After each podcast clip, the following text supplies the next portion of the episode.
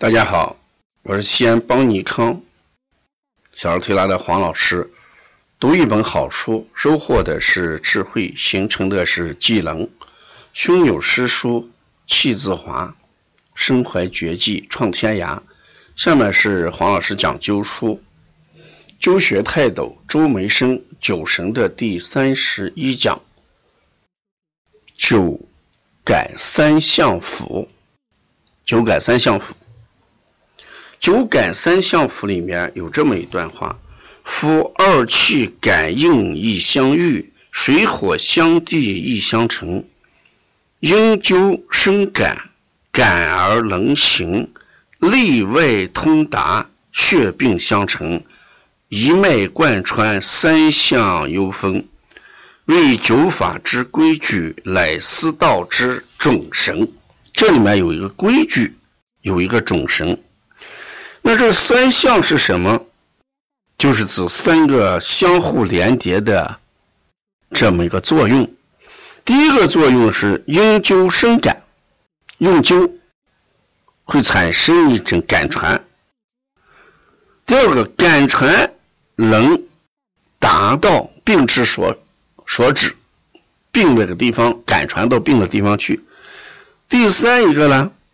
感传以后，相互连通，一脉贯通，整体调治。所以说，这个灸啊，有三个阶段。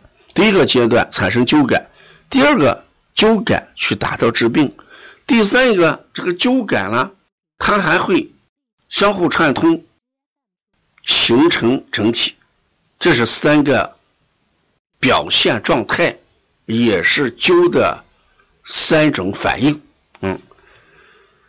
先讲第一项，静血浊灸，气随火生，酸麻胀胀重，先兆出门。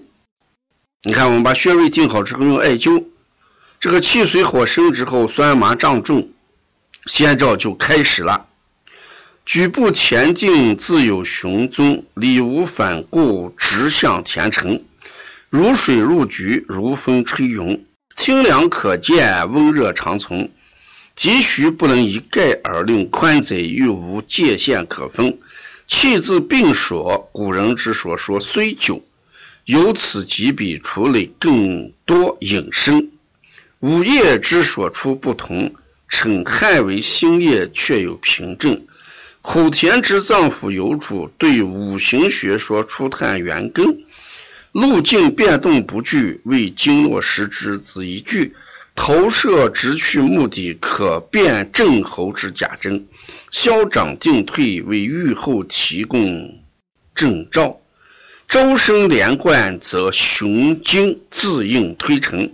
第一项之定向传导虽已实现，而复功可奏，尚待其后成。那就是我们用艾灸之后，已经产生了一种感应。那这个它的作用、它的效力呢，应该等到第二项，也就是内外通达、感而能行这一项。这是第一项。那第二项感而能行，指的说火能到喉，食称可口。做食物的时候，火候到了，吃起来就好。气满病所方可研究。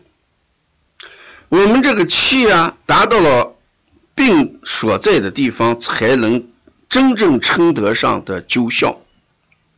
量足则效始彰，而当用当而功不作。如果我们这个量足了，自然就会显出它的功效来。出之烟硬广布，此来弥漫升腾。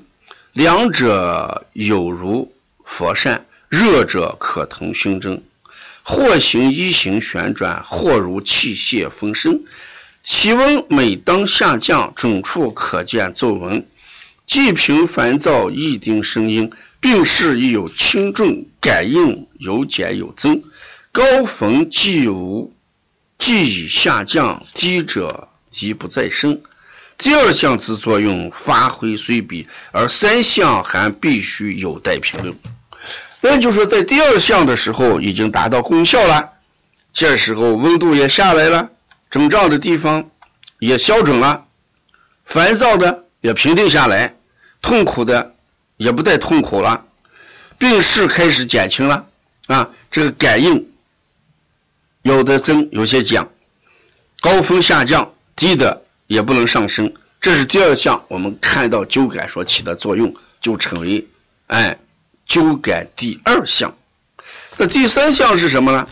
说下降重指，虽为常规，雄经再转亦为多见。我们病症状怎么样？已经终止了，这是常规的。但你千万不要忘了，第三个项雄经还会再转，亦为多见。数病与穴可以彼此相通，几种病用了一个穴，这个穴还是能相通的。全身周流可以上下连串，既可原路返，呃往还，还能轮番出现。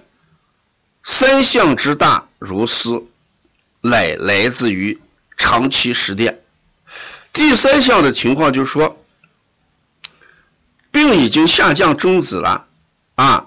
但是呢，这个还会雄经再传，还会雄经再传，因为你是用了一个穴治了好多病，所以他们之间互相还在周流，还在传，这就是我们说的感传还有症。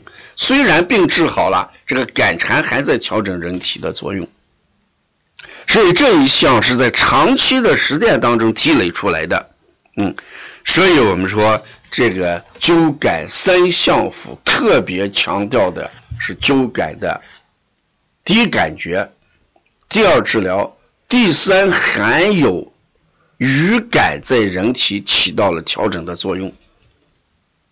所以这是我们在灸学实践当中总总结出来的难能可贵的经验。我们一般想着用艾灸灸完之后就完事儿了，它不是这个样子。灸完之后，它的灸感还在人体里面循环回复，有些是沿路返回，有些是沿路返回，有些是继续在互相的贯通。所以呢，在这一点上来讲，这个灸灸的时间长了，它的疗效持续的同样是时间长。所以这个灸字啊，是从火从灸。从火从灸，火是温热，灸是时间长，两个时间长，一个时间长，灸的时间长，另外一个它的感传持续的时间长啊。我们把这一篇文章就叫灸感三项腑。哎，要了解更多的内容，敬请关注三十二讲。谢谢大家。